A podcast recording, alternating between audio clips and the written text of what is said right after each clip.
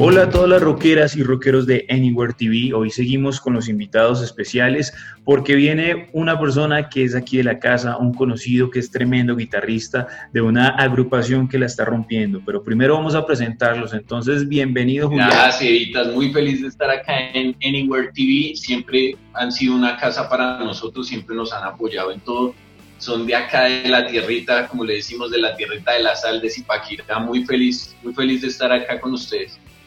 Así es, Julián, y para nosotros es un placer tenerlo acá porque como lo vemos en su chaqueta y como lo conocemos algunos, usted hace parte de Apolo 7, una agrupación que ha ido creciendo poco a poco, que ha hecho un trabajo gigante y que trae noticias y una bomba, pero bueno, eso lo vamos a hablar más adelante. Hoy está con nosotros porque vamos a conocer ese lado, hoy vamos a conocer qué está pasando detrás de Julián. Siempre lo vemos que se sube a la tarima, que coge su guitarra, que hace un show, que se pone una máscara y demás, pero no sabemos qué hay detrás. Sí, sí, sí, detrás de, de un escenario, detrás de los videos, detrás de la música, siempre hay un, hay un trabajo. Eh, hoy precisamente que hablaba contigo, Cevitas, por llamada, te decía que hay una diferencia grande entre tener un sueño y tener una convicción. Un sueño es algo que tú quieres lograr, pero una convicción es algo cuando tú ya te comprometes a eso y le metes de corazón y dices, yo quiero en verdad cumplirlo. Entonces, nada, hemos trabajado durísimo, muy, muy duro durante más o menos como 6, 7 años eh, haciendo muchísimas cosas detrás de las tarimas y, muy comprometidos con esto, con, sacar la banda adelante, con, con internos, internacionalizarnos, con, presentar nuestra música en diferentes países.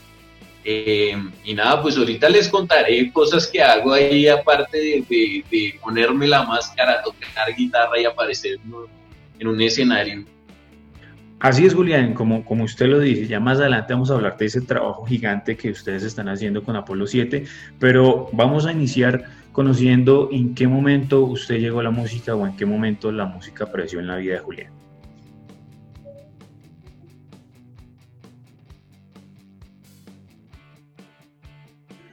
Eh, Julián, dame un segundo, es que se, te fue el, el sonido. ¿Algo? ¿Ya? Ya, ya volvió. Sí, yo más o menos entré como a tocar eh, algún instrumento como a la edad más o menos de 8 años. Eh, en Zipaquirá, en la salle que le, dicen a la, que es primaria, le dicen la salle pequeña, y bueno, y a la grande le dicen la salle grande, que es ya bachillerato. Eh, allá empecé a tocar xilófono, me gustó mucho, estuve también en una parte de, presentaciones en el Teatro McDowell acá de Zipaquirá, que ojalá rescaten ese teatro es un teatro muy lindo eh, y yo espero que este gobierno lo haga, que siento que este gobierno está muy comprometido con la, con la ciudad.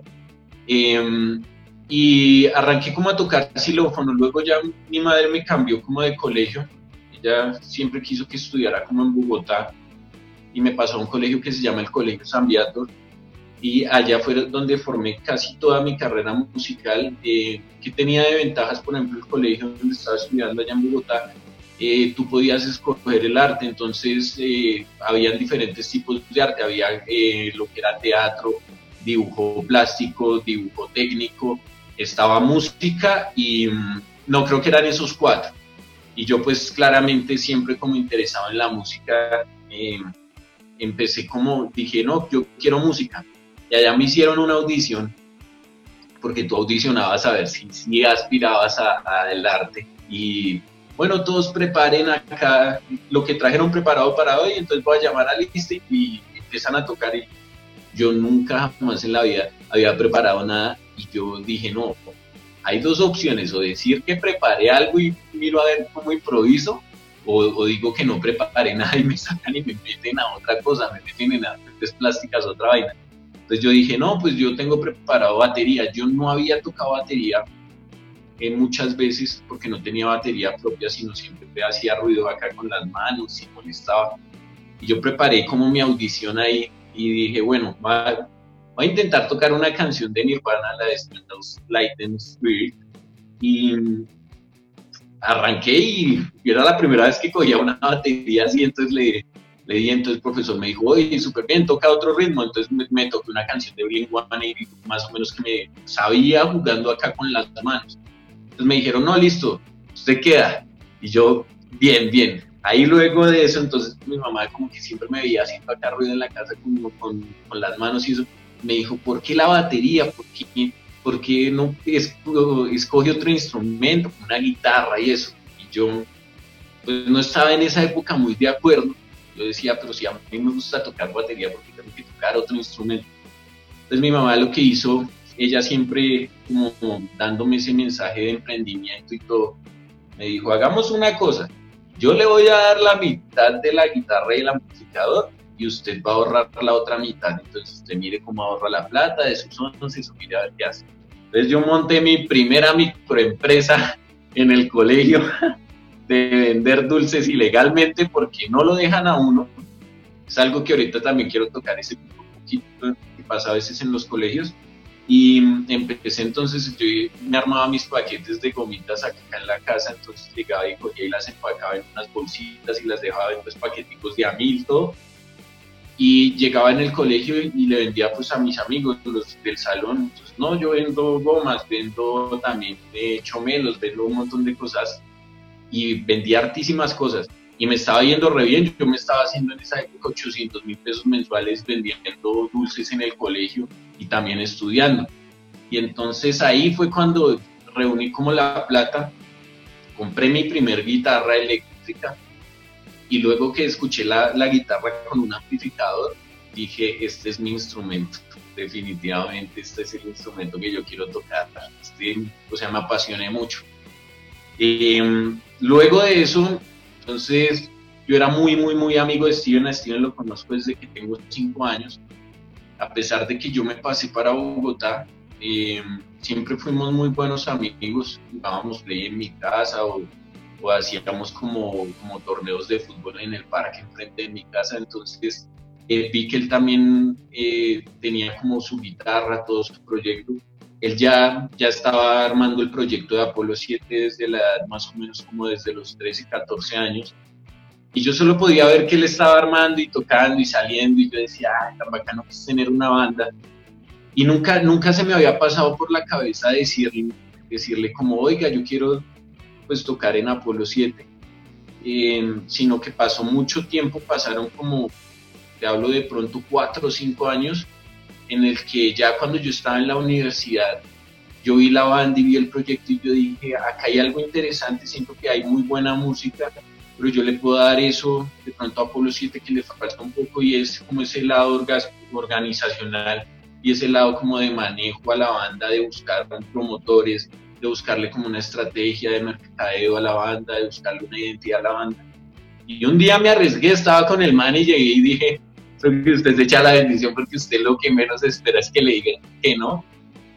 Y entonces llegué y le dije, oiga hermanazo, Steven Chum, yo quiero pues entrar a Apolo 7 y quiero pues hacer también guitarra y que, que montemos la banda como es, con toda. Y yo me dijo, uy, hace muchos años estaba esperando que me dijera eso, vamos de una, de una, hagámosle. Y eso fue más o menos alrededor de ya casi siete años atrás que, que tomé esa decisión y fue como una de las decisiones más importantes y más, más bacanas que he tomado en mi vida, porque desde el primer día que yo entré a Polo 7, eh, usted le puede preguntar a Steven, a, Javi, y yo no hacía sino pasármela en la casa de ellos, como, oiga, vamos a hacer el lanzamiento del disco, vamos a mirar qué oportunidades hacemos, hagamos un toque, vayamos a tal sitio, toquemos tal puerta. Y empezamos obviamente embarrándola, haciendo cosas bien, haciendo cosas mal, porque generalmente no aprende así, no aprende haciendo las cosas muy mal y haciendo las cosas también medianamente bien. Entonces, ahí fue como, como la estructura. Entonces empezamos a hacer como lo que era el, lanzamiento, el primer disco, el primer disco de Apolo 7, que, fue el, Hits, que le pusimos Apolo 7 Hits.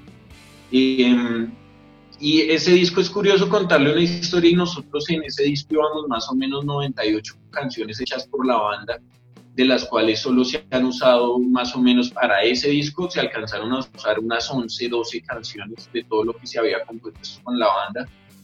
Y ¿qué pasó con ese disco? Ese disco es muy lindo, muy, muy lindo.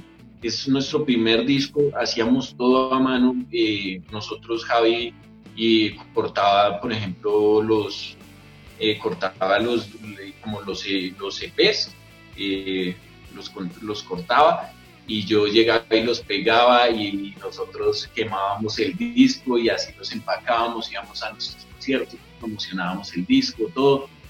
Y un momento ahí que yo sentí que teníamos muy buenas canciones, pero nos faltaba como identidad propia, porque estábamos, o sea, hacíamos parte gráfica chévere, pero Apolo 7 no tenía una identidad. Entonces, le, mi hermana que trabajó en una empresa muy grande que se llama Unilever, que es la dueña de Rama, de Nor, de, mm, de todos los, los productos como de consumo masivo grandes, de jabón Dove, todo eso.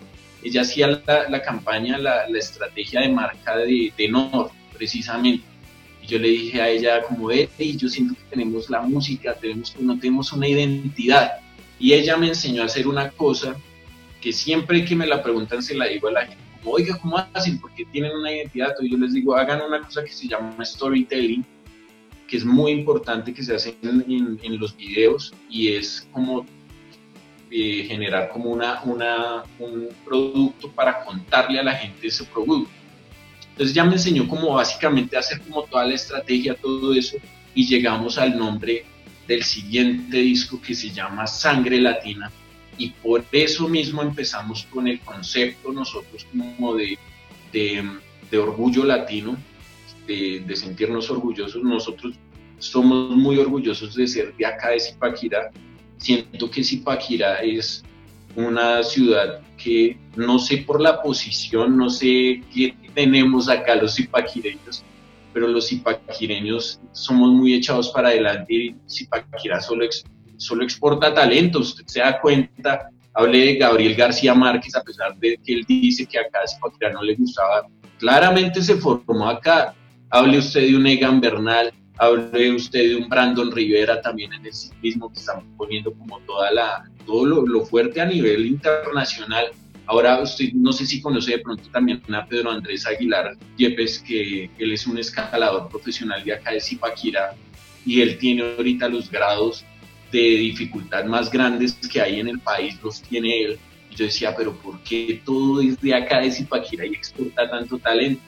Y un amigo me decía, lo que pasa es que allá en Zipaquirá, como ustedes están alejados de Bogotá, pero están cerquita, ustedes hacen las cosas sin ponerse a pensar qué están haciendo en Bogotá, sino que empiezan a generar una propia identidad única porque están alejados de cómo hacen las cosas en Bogotá, pero aún así están cerca. Entonces, nada, muy orgulloso de estar de Zipaquirá. Esta es como una historia un poquito avanzada de, todo lo que ha pasado con, con la banda. Eh, y ya, y, para contarles, no sé, no sé si de pronto ahorita les contamos qué, qué más es Apolo 7, pues eso es parte musical y todo, pero nosotros nos volvimos como multidisciplinarios a aprender muchas cosas eh, en varios ámbitos que no tienen que ver con música, pero sí tienen que aportarle al proyecto musical. Entonces, no sé, no sé si editas ahí que más quieras que hablamos de eso. Listo, Juliancho, no, pues estamos acá súper felices de conocer todo este proyecto, todo lo que estás contando, cómo llegaste, porque pues eso también te iba a preguntar, bueno, llegaste en una banda que ya estaba estructurada, que estaba haciendo un género musical totalmente diferente, porque pues los que, los que recordamos Apolo 7 tuvo un cambio drástico también en cuestiones musicales, en letra y muchas cosas. ¿Cómo fue llegar a algo que ya estaba armado y llegar y apropiarse y decir, bueno, le vamos a dar un giro de 360 grados?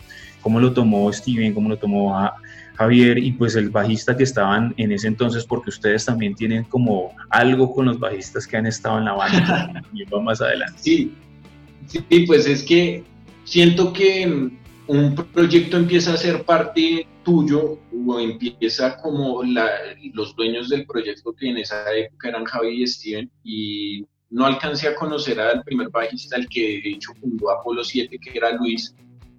Em, él se salió en un, en un momento de la banda que habían buenas canciones, pero no estaba pasando absolutamente nada. Y te digo algo, yo cuando llegué a Apolo 7 era una muy, muy buena banda pero no estaba pasando absolutamente nada en radio, en prensa, en nada, porque mm, había como un estancamiento ahí. Y yo dije, yo le voy a meter, como decimos nosotros, bravura a esta vaina y, y me apropié del proyecto. Tanto así que en un punto eh, yo nunca tuve que decirles como, bueno, ¿y yo acá qué vengo siendo? Como que, como cuando en las relaciones uno está saliendo con una chica y acá en otros como lo venimos siendo, yo nunca tuve que decir nada de eso, sino que yo me apropié tanto del proyecto que ellos se dieron cuenta que también que era como una de esas piezas que faltaba también dentro del equipo y desde ahí empezamos y, con el paso del tiempo como que entendieron más eso y, dijeron, no, Juli ya es parte del proyecto porque lo estamos es ahora sí por fin desarrollando como es. Entonces, eh, nada, desde más o menos 6, 7 años que le metimos las ganas, eh, como que siento que fue como realmente cuando arrancó Apolo 7 y pasó de ser como un proyecto de garaje a ser un, proyecto bien viable para llevarlo internacionalmente, nacionalmente y pues que está ahorita en constante crecimiento, ¿sabes? Claro que sí, bien eso que nos cuentas porque se nota que definitivamente te apropiaste del proyecto, le diste una identidad como nos contaste brutal que está creciendo y ha hecho cosas increíbles, pero se nos escapó preguntarte, cuando estabas en el proceso de la batería, y después que pasaste a la guitarra, es que no se nos puede pasar. ¿En qué momento o qué te dijo tu mamá cuando vio que siempre te enfocaste hacia la, hacia la música rock, hacia estos géneros, hasta estas corrientes y pues hoy en día ya haces parte de una de las bandas más importantes acá de, Colombia en, el, en, el, en cuestiones del rock? Sí, bueno, mi madre, te puedo decir que ella, eh, no puedo decir que ella nunca me apoyó porque ella sí siento que ha sido la persona que más me ha apoyado en mi carrera musical desde siempre. O sea, ella como que, a pesar de que ella sabe que yo soy ingeniero civil y estudié otra profesión, sabe que también mi pasión es, es la banda. Entonces, ella como que, yo, yo siento que los papás en un momento cuando sienten que usted es verdaderamente feliz con algo, al final lo entiende y ellos le van a decir a usted como, oiga, eh, si usted es feliz con esto, sígalo haciendo porque es su vida. O sea, ellos lo entienden. Entonces, eh, con respecto al género rock y eso, no, ella nunca le vio problema a eso. Al comienzo pensaba que era como muy ligado, porque todo el mundo hay gente que piensa que es ligado a las drogas, al, alcohol, a los vicios, pero mm, no siento que sea algo así. Siento que mm, eh, es o sea, ser rockero se trata es precisamente es, de eso, de mantener vivo el rock eh, con sus canciones, con su gente, con todo. Pero no significa que ser rockero signifique hacer estupideces o hacer idioteces, sino, sino esto va mucho más allá. la música trasciende a las personas, la música le puede en un momento usted pasar de un estado de tristeza, lo puede sacar adelante y decirle, oiga, siga adelante, siga fuerte, Em, y creo que ella lo entendió al final, porque al final eh, ella se dio cuenta que Javi y Steven eran muy buenas personas, unas personas muy, muy trabajadoras, muy comprometidas también con sus sueños y con lo que le digo, con sus convicciones. Entonces, eh, nada, lo entendió, lo entendió y lo ha entendido y ahorita está muy feliz, está muy feliz a veces cuando ya ve que salimos en TV o en algún noticiero o algo, es como, ay, mira, ahí está, y entonces como que las los ve ahí. Inclusive mi papá que no le gusta mucho la idea, él a veces está viendo, viendo a veces, oiga, Juli, venga, salió en Canal 3, yo me estoy ahí con él y él siente ya como ese orgullo y eso también le llena a uno como el corazón y el alma. Genial eso que nos estás contando, Julián. Pero bueno, ya pasamos, ya, ya hicimos la pregunta. Ahora vamos a conocer cuál es el misterio y por qué pasaba algo con los bajistas de Apolo 7. Queremos saber, yo creo que todo el mundo nos hemos hecho esa pregunta porque siempre había un concierto, había algo y pues nos dábamos cuenta que estaba una persona, después estaba otra y así sucesivamente y queremos saber qué pasó ahí. Sí, eh, pues básicamente alcanzamos, hay dos, hay dos etapas y hay dos cositas que ha pasado con los bajistas de Apolo 7. La primera siento yo muchos de los bajistas que tuvimos eh, en, Apolo 7 su instrumento principal no era el bajo. Eh, el único que era el instrumento principal, una de esas personas era eh, Alejo Pinzón, pero Alejo Pinzón, eh, siento que él tenía como los sueños no ligados a Apolo 7, sino como más a sus proyectos personales, que de hecho él va muy bien, él tiene un estudio impresionante, ha estado también viajando a conferencias, conociendo gente de otros lados, como de, ingenieros de sonido, porque él es ingeniero de sonido. Y eso está muy bien, porque mm, finalmente él está comprometido con sus sueños y sus convicciones, pero seguramente Apolo 7 no alcanzó a ser parte de sus sueños y sus convicciones. Los otros bajistas eh, ha pasado con algunos lo tengo que mencionar, no, no daban tal vez el nivel que se necesitaba para tocar en la banda. El compromiso que daban era simplemente aportar un, bajo en vivo que no es que sea una bobada, pero entonces ahí es cuando uno entiende que la imagen y la cara de la banda éramos nosotros tres. Eh, cuando se salió, yo no me acuerdo qué amigo fue el que se salió, en un momento creo que fue Felipe, Felipe eh, de Coyote Dallas.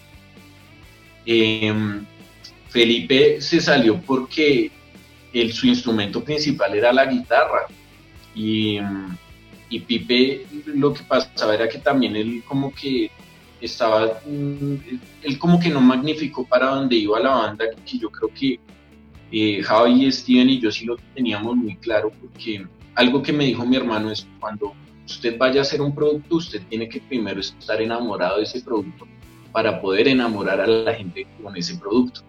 Y siento que nosotros estábamos muy enamorados de lo que hacíamos, sentíamos que hacíamos muy buena música, muy buenas canciones. Entonces dijimos, no, esto o, funciona o funciona, acá no hay plan B. Y eso pasaba con los otros bajistas, los otros bajistas lo veían más como, algo chévere, como divertido, hobby, pero no como una convicción de cumplirlo, de hacerlo realidad. Entonces, eh, ese, ese, ese, ha sido el tema, tema que hemos tenido siempre con los bajistas. No sé, por eso también tomamos esa decisión como de ya manejar bajista de sesión y, nosotros, eh, los dueños de la banda, Ser Javi, eh, Steven y yo, porque somos los que verdaderamente le trabajamos y, le invertimos tiempo y, dinero a, este proyecto. Eh, somos los que estamos 24/7 pensando en Apolo 7. Eso es literal. Hizo rima y todo. Y, eso iba a decir, ritmo y todo, y es algo que sí nos hemos dado cuenta nosotros que efectivamente ustedes tres son la cara de la banda, ustedes tres son los que siempre están ahí como corriendo de un lado a otro, que aquí, que arriba, que abajo, que publicación, que canción, que una vaina, que la otra, y eso es lo que vamos a hablar también. Ustedes, como lo decía Julián, no solamente es una banda que se dedica a tocar y hacer presentaciones y a grabar, no, también ustedes tienen todo un proceso que son de imagen, de videos, Cuéntenos de, esa parte, ¿quién hace parte de su equipo de trabajo? Sí, claro, del equipo de trabajo, pues eh, voy a contar como primero lo, primordial para mí, el, equipo de trabajo eh, para mí primordial es Steven y Javi, y pues claramente yo soy, igual de primordial para ellos. Eh, ¿Por qué? Porque es como de esas piezas que hay, son como esos trípodes, que si se cae uno, se cae todo el trípode es eh, Javi, por ejemplo, Javi, él, es muy, muy, muy pilo para hacer edición de video.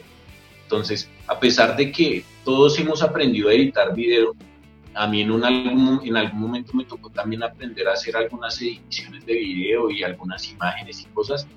Dependiendo lo que va haciendo cada uno, eh, se delega la tarea al que mejor la hace. Entonces, en este caso, por ejemplo, toda la parte de video y edición de video la está haciendo Javi también porque le apasiona, le gusta, le gusta hacer video, le gusta el, em, editar, le, le, gusta engomarse viendo las cosas, ponerle también el toque de él. Entonces eso está, está muy chévere. Él también se encarga de, de hacer algunas de las, las, publicidades que hacemos vía Facebook eh, y YouTube.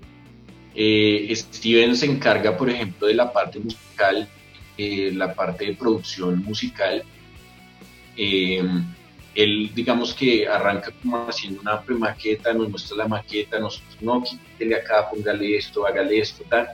Y luego finalmente a eso llegamos, llegamos ya como los tres a la maqueta de Steven y eh, le inyectamos la parte de las líricas, obviamente siempre pensando en un mensaje porque ya sabemos que no hay una mejor manera de hacer las cosas que hacerlas con concepto, hacerlas y dejar un mensaje positivo a, las personas. Eh, entonces ahí arrancamos a hacer, primero se hace la música, luego se hace la letra y se le hace esa letra con una melodía a la canción. Hay artistas como Maná, como eh, Freddie Mercury de Queen que usaban esa técnica y nos ha funcionado y es la técnica que estamos usando por lo menos para componer canciones y es la que vamos a seguir usando. Y yo ahorita lo que estoy aportando mucho es como ese lado de mercadeo, de, de redes sociales, estoy muy al tanto de hacer la parrilla de contenidos, eh, muy al tanto como también de la comunidad de, de nuestros fans, de la puta familia, es una comunidad muy, muy, muy bacana, eh, porque precisamente no, no los tratamos como fans, sino los tratamos como una familia, es eso, más, más que decirles fans yo creo que ellos merecen más el título de familia porque son las personas que lo apoyan a uno, que verdaderamente a veces dejan de comer para ahorrar, para comprar una boleta e ir a un concierto de Apolo 7. Entonces siempre les hemos querido dar como ese nombre de, familia. Entonces por eso, esas son como las cosas que, trabajamos, nos delegamos. Hay veces que, que compartimos y a mí me toca hacer imágenes, también las sé hacer porque hay temporadas en las que me toca hacerlas a mí. Eh, ahorita, por ejemplo, yo me encargué de la parrilla de contenidos para un lanzamiento, que ahorita vamos a hablar de eso. Eh, y ahorita me están haciendo la parte gráfica, Javi siempre ya tenía como organizado como a qué horas vamos a hacer las publicaciones, qué tipo de publicaciones, y no es como botar balazos por botar balazos, sino hacer las cosas con orden, con un orden, con una estrategia, y estar muy juiciosos, muy pendientes de todo. Y eso es lo que hacemos todo el tiempo, comerciales, y, y también nos encanta, es chévere hacerlo, es muy divertido. Sí, eso, eso le iba a comentar también. Nosotros lo hemos visto haciendo comerciales, hemos, eh, también los hemos visto haciendo unas parodias entre ustedes que han estado buenísimas. Y también está la, la, puta familia, que es un grupo de personas gigantes que vemos que les escriben, que les comparten, que siempre que transmiten están ahí, que comentan. ¿Cómo ha sido la creación de esa familia? Y también cómo ha sido meterse en el papel de hacer como estos sketches y hacer estas historias ustedes mismos. Bueno, al comienzo, por ejemplo, lo de los sketches fue algo como, fue algo raro, fue como eh, como, oye, así vamos a hacer esto, porque al comienzo uno como que no la cree, como, como que no, o sea, lo hace y no, no le gustaba tanto. Ya cuando le empezamos a coger como amor, como al segundo tercer video, eh, nos divertíamos mucho también haciendo los comerciales. Eh, obviamente también lo chévere de esos comerciales es que pueden conocer un poquito más de la identidad de nosotros porque tratamos de ser lo más naturales posible. Obviamente hay un guion, hay unas, unas secuencias que tenemos que hacer, y repartimos como las palabras, las frases, todo, pero sí hay una identidad que está puesta desde que hacemos los guiones y es que ponemos la personalidad de cada uno. Entonces hay veces que, que metemos comentarios o cosas que nos pasan dentro de, dentro de, de la carrera de Apolo 7, por ejemplo, esas vainas con el carro y y comerciales que hemos hecho tomando cerveza y todo eso, creo que es porque nos ha pasado en algún momento, porque con los amigos, por ejemplo, hay uno de la cerveza que, fue para promocionarlo de vamos a brindar, la que acá en Colombia hay una costumbre que tienen todos los amigos y es que no le pueden ver a uno la pola en la mano porque ya le pegan para que se empiece a regar la pola y uno se tenga que embuchar eso creo que lo hemos hecho todos los colombianos y tratamos como siempre implantarle como esto, ese lado latino, ese lado colombiano, ese lado que nos caracteriza a nosotros. Y es divertidísimo, es muy bacano. Los comerciales, yo le puedo decir que eh, en los comerciales duramos haciéndolos y grabándolos cagados de la risa, eh, horas grabando, pero divirtiéndonos. Entonces eso también, y eso se nota, eso se nota en los videos. Eso se nota si usted verdaderamente lo está actuando verdaderamente está divirtiéndose y creo que nos divertimos. Eso es verdad y lo notamos nosotros. Y bueno, lo, que te pregunté, Julián, la, la, puta familia, ¿cómo fue llegando? ¿Cómo fue creciendo? Porque pues nos enteramos. Ah, sí. Grupos ahí. Sí, la puta familia. Vienen ahí. La puta, la puta familia fue, arrancó más o menos, espérate, yo pienso exactamente, eso es en el 2018 más o menos para la época de marzo. Eh, nosotros empezamos, quisimos hacer un concierto en Bogotá un poquito underground eh, y nos dimos cuenta que había gente que nos veía diferente, nos veía como con mucho amor en ese concierto cuando fuimos se querían tomar fotos, se quería, querían hablar con nosotros, conocernos, porque ya habían visto comerciales, ya habían visto cosas. Y yo dije, oiga, tan bacano este grupo, y se da cuenta ahí en ese concierto y se empezaron a volver amigos. Un man que venía de localidad de Bogotá, luego llegó ahí al concierto y otro que venía de Chía llegó ahí al concierto y otra persona, ¿sí? Y se, antes de tocar nosotros se hicieron todos amigos, estábamos hablando y se conocieron. Y hicimos un grupo ahí, un grupo que era el de ese concierto, y ese grupo se llenó como de 50, 40 personas más o menos. Y yo dije, yo pensé, pues sería bacano, bacanísimo, tener como una comunidad en WhatsApp donde la gente pueda conocer más de uno y sea como algo más íntimo entre el artista y la persona que lo sigue a uno y no como un Instagram o un Facebook, sino más personal y dije, pues ponga, creemos el grupo de una. ¿Y por qué se le puso la, la puta familia? Como estábamos manejando el concepto de, como, pues el, concepto de que nosotros tenemos unos mensajes en la camiseta y todo. Yo estaba en un grupo de unos amigos acá. Tranquilo, Julián, no hay censura. Si quieres decir los mensajes. No, no, no, no. Sí, sí, sí. nosotros siempre manejamos el concepto de que no es solo por verse grosero, sino es precisamente por lo de orgullo latino, que son las palabras que más usa todo el mundo acá, usted cualquier persona lo ha escuchado decir puta o lo ha escuchado putear a alguien o algo. Ese es el concepto que manejamos. Y había un grupo eh, acá en Zipa que yo tenía de mis amigos, que eran con mis amigos con los que yo me veía a veces para tomar unas chelas ahí en el parque de acá arriba en Zipaquirá, que se llama La Familia. Y yo dije, pues manejamos el concepto de Apolo 7 con esto mismo, pues la puta familia. y le pusimos, así le pusimos la puta familia. Eh, cuando yo lo propuse, Javier y me dijeron, el nombre está una chimba, perfecto. Entonces abrimos el primer grupo de WhatsApp y hicimos una publicación y a las dos horas se llenó de 150 personas. Y yo, carajo, 150 personas se metieron ya en un grupo le, dejé más espacio y habían 230, empezó a llenarse mucho, pero entonces la gente se empezó a salir y ya le explico por qué. Porque estaban llegando más o menos unos 6.000 mensajes cada dos minutos al, grupo. Eh, entonces empezó a salirse mucha gente y yo entendí que los grupos no se podían dejar tan grandes. Eh, eh, entonces tenía que dejarlos más o menos de 150 personas máximo para que fueran grupos chéveres de ver. Entonces ahí fue cuando ya empezamos a abrir otro grupo. Ya ahorita tenemos, contamos con tres grupos, tres grupos acá en Colombia. Eh, contamos con uno en Ciudad de en, México, que está Ciudad de México y Guadalajara, y estamos ahorita próximos a abrir el de Perú también, que estamos empezando ya a tener público en Perú.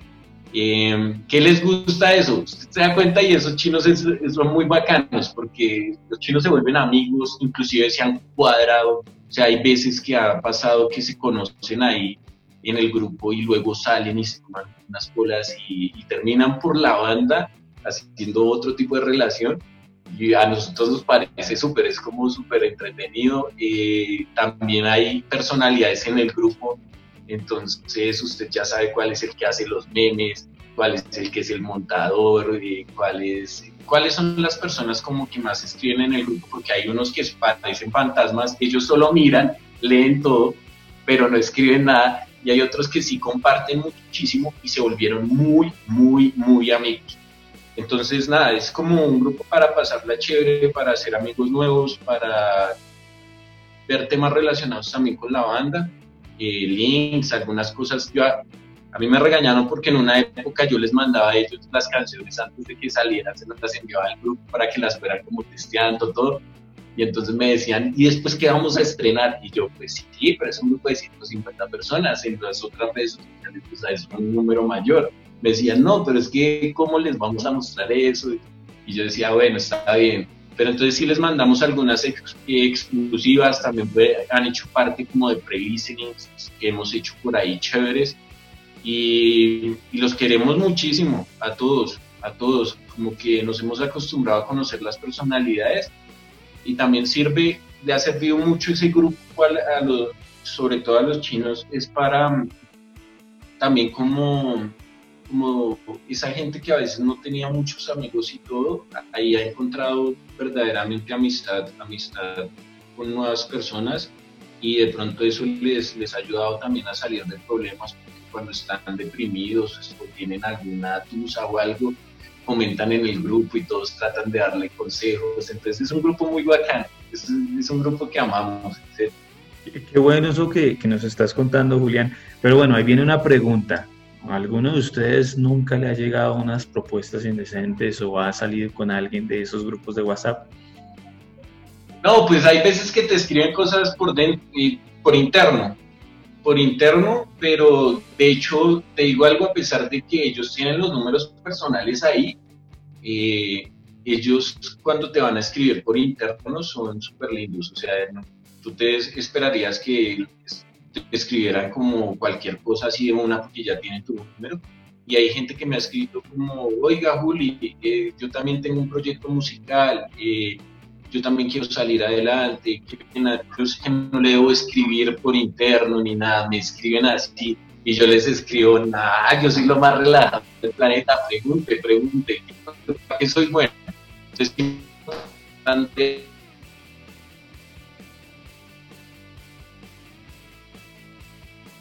el grupo de la puta familia que son gente que nos sigue pero que también tiene sus sueños y sus proyectos y sus convicciones a esas personas también las hemos tratado de ayudar. Yo les doy a veces consejos, les paso uno que otro contacto y les digo callado que yo nunca se lo pasé, sí, porque obviamente me regañan, pero um, trato como también de que les vaya bien, que les vaya bien a todos. Ahí comparten también muchas cosas. Ahí ahorita, por ejemplo, en la puta familia 2 hay una chica que se llama Lucia y ella está compartiendo como recetas de cocina, porque ella es cocinera y hace live e invita a veces a la gente desde el live y nosotros no nos ponemos como Lucia, no compartas a nadie porque esto es un grupo de Apolo 7, no. Dale, ya te seguimos todos, Lucia, y nos conectamos también a veces y, eso créeme que ellos lo valoran y nosotros también lo valoramos mucho. Eso es lo importante, ¿no? Que, que ustedes siempre han sido muy cercanos a, a, la familia, a su familia y siempre han estado presentes, lo siguen, les comentan y demás. Bueno, Julián, llegó el momento de, de, hablar de esa bomba que ustedes tienen lista con Apolo 7. Sí, claro. Bueno, eh, para toda la gente en Inware TV, acá en nuestra casa, Zipaquirá, eh, esto es un sueño hecho realidad, esto es uno de los más grandes logros de Apolo 7. Estamos haciendo estamos haciendo. Vamos a estrenar ya una canción junto a la leyenda de la guitarra, Marty Friedman. Él ha sido una de las personas más importantes en el mundo del metal y rock en el mundo de la guitarra como guitarrista. Em, recuerdo que los primeros videos que yo veía cuando niño para guiarme eran de Marty Friedman, como tutoriales y cosas así y ahora pensar que desde Zipaquirá, desde el otro lado del mundo, desde Zipaquirá hasta Japón, llegó nuestra música. Em, lo, conocí, lo conocimos a él más por chat, el que verdaderamente lo conoció fue Harris, el bajista. Él, cuando estaba ingresando a la banda, recién estaba ingresando, y le entregó un disco a Marty.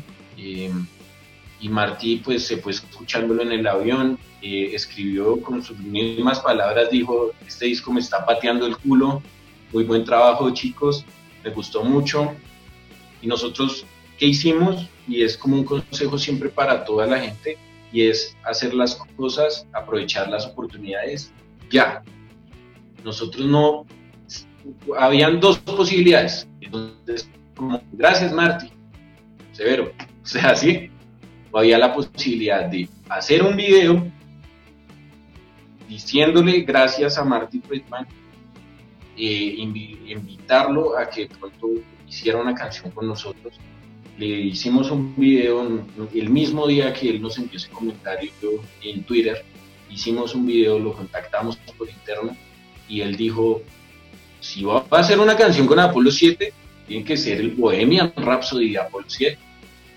Eh, manden ideas. Y nos dijo que era lo que más le gustaba, que era lo que no le gustaba tanto. Y de ahí para allá le digo que hay una evolución musical mucho de Apolo 7 que se está viendo reflejada en todo el Metal de Bravura, que ya es el tercer disco. Y es porque los consejos que él nos ha dado, él nos ha dado unos consejos que valen duro, que no se los da cualquier persona, se los está dando uno de los mejores guitarristas del mundo eh, siempre nos, da los consejos de una manera muy, muy respetuosa, él es muy, muy respetuoso y él es muy buena onda. Y hemos empezado a hacer todas esas ideas que él, entonces empezamos a mandarle propuestas, a mandarle cosas. Es algo que llevamos trabajando hace dos años con él. Em, es una canción que, que no es la que va a salir ahorita porque es que acá les voy a soltar una cosa que es bomba también y es que esta es la primera colaboración con Marty Friedman de dos que estamos haciendo. No es la única colaboración que vamos a hacer. Bien, la, esta colaboración fue la que salió más rápido. Eh, es una canción que se llama Eres tú, que va a estar disponible eh, mañana, jueves eh, y a partir del viernes 29 eh, jueves 28, eh, mañana jueves 28, que a partir del, del, viernes 29 va a estar en todas las plataformas digitales.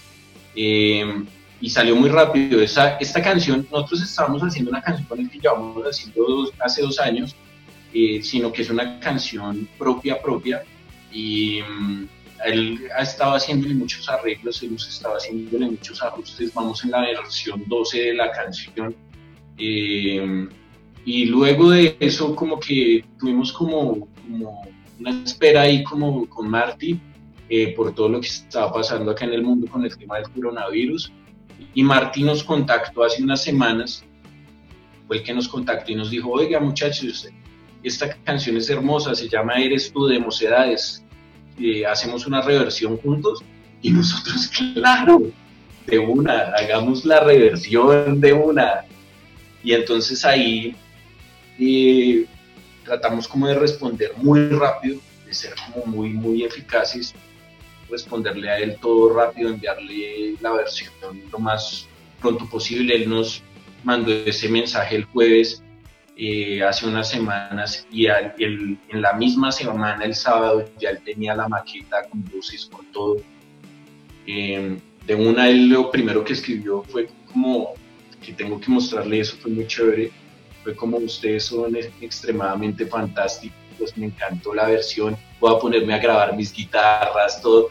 Entonces nos pedía, muchachos, ¿qué, ¿cuánto está? Entonces todo lo respondíamos muy rápido y llegó y nos puso hasta en un correo, eh, estoy trabajando tan rápido como trabajan ustedes, que también lo pusimos a correr con el tema, todo.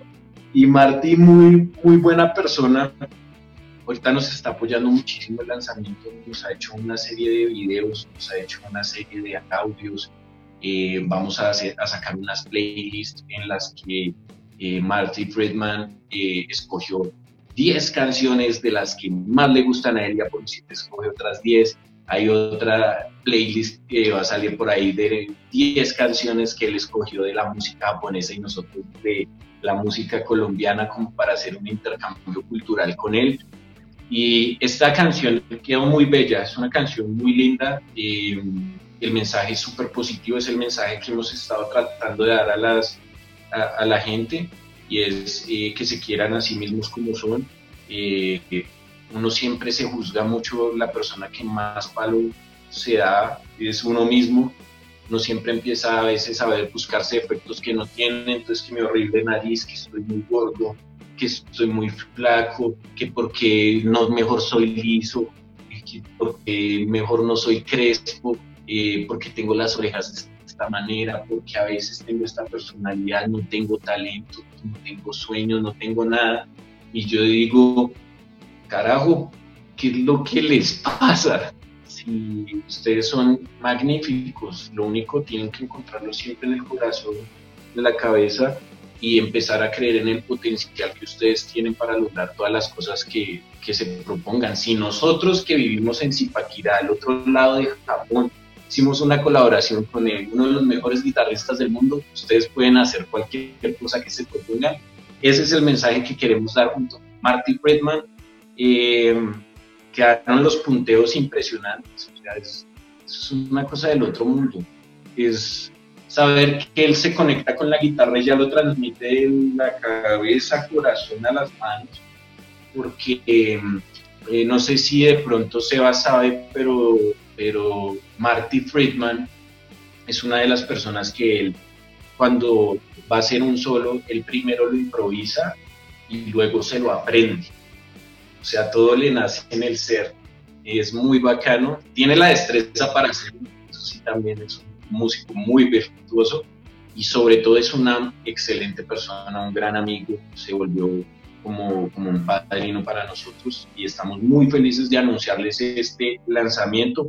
No se lo vayan a perder, vamos a estar mañana jueves 28 de, de mayo lanzando el videoclip oficial en la noche y a partir de las 12 de la noche de jueves, que ya se vuelve viernes, ya está disponible en todas las plataformas digitales en Deezer, en Spotify, en Google Play, en Amazon Music, en Apple Music, en Claro Música y en todas las plataformas digitales para que vayan y le echen una chequeada. Julián, eh, excelente eso que nos cuentas, esa primicia que le estás dando acá a la gente que te está viendo a través de Anywhere TV, porque definitivamente al saber que ustedes hicieron esta colaboración, sabíamos que automáticamente, como quien dice, la sacaron del estadio, porque es un músico virtuoso que tiene una trayectoria gigante, que le ha dado la vuelta a todo el mundo tocando su guitarra. Como lo dices, haces unos solos que a veces ni la gente los puede volver a tocar porque son tan únicos, son tan de él, y pues que les esté ayudando a ustedes y les diga muchachos, me gusta su banda y hagamos canciones y los esté ahí como apoyando y, y por decirlo así, es excelente. Nos parece increíble también que ustedes con Apolo 7, con este proyecto, como lo escuchamos al inicio, que empezó poco a poco, que fue cambiando, que fue evolucionando y pues ve hasta dónde llegó. Entonces también, como lo dices, desde Zipaquirá, felices por ustedes porque van a dejar el nombre en alto, gigante. Esta estas dos canciones, pues nosotros pensamos que era una, entonces ya sabemos que son dos. Ahí está la otra primicia. Entonces estas dos canciones yo creo que les va a rotar por todo el mundo y seguramente yo creo que en dos, tres años van a estar ustedes tocando en Japón. Sí, esa es la idea y la idea también obviamente a Marty que, lo que tenemos muchísimo es que se presente con nosotros en algún momento también acá en Colombia. Eh, queremos que venga el próximo año sí o sí, vamos a mirar cómo hacemos. Obviamente también queremos que conozca nuestra hermosa catedral de sal que siempre nos ha dado la mano. Seguramente si lo traemos el otro año para, para algún concierto o algo, ahí dentro de la mina de sal grabaremos algo lo hicimos con, con el live. Em, y Marty siempre muy feliz de todo lo que le propongamos. Nosotros, yo creo que algo que también ha funcionado mucho con Marty es que nosotros, eh, a él lo, aparte de que sabemos que es una estrella y todo, también lo tratamos como, como nos gustaría que nos tratara en este sentido de proponer. Entonces nosotros no nos quedamos como, ay, no le diga tal cosa porque de pronto Marty, ¿qué sabe qué dirá? Por ejemplo, lo del tiple, cuando le regalamos un tiple colombiano, totalmente colombiano, que se lo mandamos de aquí hasta Japón, eh, nosotros al comienzo fue, lo propusimos Steven y yo, Javi, no, en ese momento no estaba muy de acuerdo, que era como, venga, pidámosle la dirección por correo y, y el número de teléfono y todo, y Javi decía, venga, pues ¿cómo le va a pedir el número de teléfono de la dirección de la casa? Y yo, pero pues porque le queremos mandar un detalle, también agradeciéndole todo lo que está haciendo por nosotros, o sea, no, no creo que lo vaya a ver como algo de que, oiga, porque quieren mi dirección, sino le explicamos muy, muy claro que queríamos mandarle un, un, obsequio por todo lo que nos estaba haciendo por nosotros y él dijo que de una y nos mandó la dirección, entonces ahí nos dimos cuenta como que uno a veces ni siquiera hace la pregunta y ya asume la respuesta. Entonces, acostúmbrense sobre todo también ustedes a proponer, hacer, no, no asuman cosas hasta que no pasen. La vida no se acaba hasta el último minuto de vida, entonces propongan todo lo que se les ocurran. Siempre le proponemos a él, Marty, ¿tú qué opinas si grabarías solo encima de esta voz o algo? Yo, no, cool, lo voy a intentar. Y dice, oh muchachos, ¿quedó bien o no quedó bien? Listo, si no quedó bien, no importa, se intentó. Pero ni siquiera haberlo intentado uno se queda con esa insatisfacción de qué hubiera pasado si yo, y mejor más bien que pase. Entonces hagan que las cosas pasen. Eso es un consejo excelente para toda la gente que nos está viendo en este momento, ¿no? Tampoco suponer, ¿no? Hay que primero hacer, concretar las cosas antes de, porque eso pasa muchísimo, Julián, lo que estás diciendo. Sí, también. Que pase a más de uno. Sí, también, también es muy claro. Obviamente tener siempre los pies en la tierra, eh, y nada, proyectarse, proyectarse, y soñar en grande, pedirle mucho a la vida. Uno a veces no le cree que, le está pidiendo cosas a la vida, la vida siempre le da cosas, pero pídale, pida en grande, sueñe en grande, y lo verá que todo le sale también grande. Eso es lo más importante, Julián. Bueno, en este momento sabemos que hay personas que también tienen sus proyectos musicales, que también tienen sueños gigantes, tienen ganas de formar su empresa o eh, X y motivo. ¿Cuál sería ese mensaje que les da Julián en este momento? El mensaje que yo les doy es sobre todo hagan las cosas que quieren y, las cosas que les gustan. Eh, hay una cosa que se llama disciplina y es muy, muy importante para todo lo que no quieren. Pero hay una cosa que le hace a la disciplina ser un poquito más fácil y es, es estar apasionado por algo. Cuando usted tiene la pasión, por alguna cosa, saca la disciplina donde sea, porque la pasión le genera esa disciplina. Entonces, nada, cumplan todas las, las cosas que tienen, comprométanse con sus sueños, comprométanse con sus, con sus, eh, con sus metas y, vuelvan las convicciones, como les he dicho, toda esta, toda esta videollamada que hemos hecho tan chévere y sobre todo no desistan, no desistan después de los comentarios. Mucha gente les va a tratar de destruir los proyectos.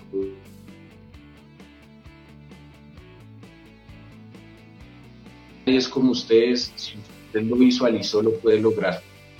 Ese es mi, mi mensaje para todos los emprendedores, todas las personas que tienen eh, proyectos musicales y que hacen proyectos musicales. Sigan con sus sueños y no pierdan el horizonte por, por ninguna razón. Gracias por ese mensaje, Julián. Definitivamente yo sé que a muchas personas que nos están viendo les va a funcionar bastante, eso sí, tenlo claro. Y muchas gracias por estar con nosotros acá en Network TV, comentarnos toda esta idea gigante, todos estos proyectos brutales que han sucedido con Apolo 7. Nos damos cuenta desde cómo comenzó ese muchacho con la batería, después pasó a la guitarra, luego llegó una banda, luego le empezó a meter parte ya organizacional, empresas y demás, y pues ya ahorita está cumpliendo, como lo decías al inicio, uno de tus mayores logros, que es llegar a ser una banda que está grabando junto a Marty Friedman, que los está guiando. la misión crece. Y, y, has crecido y, y, como les digo, definitivamente aquí se marca un punto y cuando salga esta canción y muy seguramente cuando salga la otra, Apolo 7, va a evolucionar una cosa impresionante. De eso sí estoy seguro. Exactamente, esa es la idea. Y bueno, Julián, ¿cuáles son las redes sociales nuevamente para que la gente lo siga, esté pendiente del estreno musical y sobre todo que no se pierda esta colaboración que pinta excelente? Sí, sí, sí. Eh, bueno, aparecemos nosotros como Apolo 7 TV en Instagram y en YouTube. En Facebook aparecemos como Apolo 7 Oficial, en Twitter aparecemos como Apolo 7 Rock y en todas las plataformas digitales, lo que es Deezer, Apple Music, Claro Música, eh, Spotify, aparecemos como Apolo 7. Entonces ahí nos encuentran, está nuestra música. Eh, también eh, estábamos promocionando ahorita una canción súper linda que se llama Legado. Es una canción de hace más o menos 12 años que se empezó a hacer esa maqueta y finalmente se hizo la canción ahorita por, el tema de esta cuarentena con el mensaje de que ese es el legado que nosotros dejamos, la música y haciéndole la pregunta al oyente como de cuál es el legado, el legado que le dejan este planeta. Entonces, nada, los invito a que se conecten con nosotros, sigan nuestras redes sociales y, que se esperen muy, muy, muy, muy pronto, que ya es mañana, lo esperen la canción junto con Marty Friedman, una leyenda de la guitarra, leyenda como persona. Así es, Julián. Muchísimas gracias y muchas gracias a las personas que se conectaron con nosotros acá en Anywhere TV. Recuerde darle like, comentar y compartir pues para seguirnos apoyando y seguir difundiendo el rock and roll, que es lo que nos encanta aquí en Anywhere TV y sobre todo apoyar las bandas locales, nacionales y la buena música, como siempre hemos dicho. Julián, muchísimas gracias. Así es. Entonces nos veremos yo creo que más tardecito, mañana, nos vemos ahí en, el, en la transmisión que ustedes van a realizar para estar pendientes también de, la canción. Entonces, Esa vaina. Entonces mañana nos vemos en Instagram como Apolo7TV y ya saben, en YouTube también como Apolo7TV. Les mando un abrazo de corazón, los quiero. Así es, mi nombre es Sebastián Rosso, nos veremos en una próxima ocasión. Chao pues.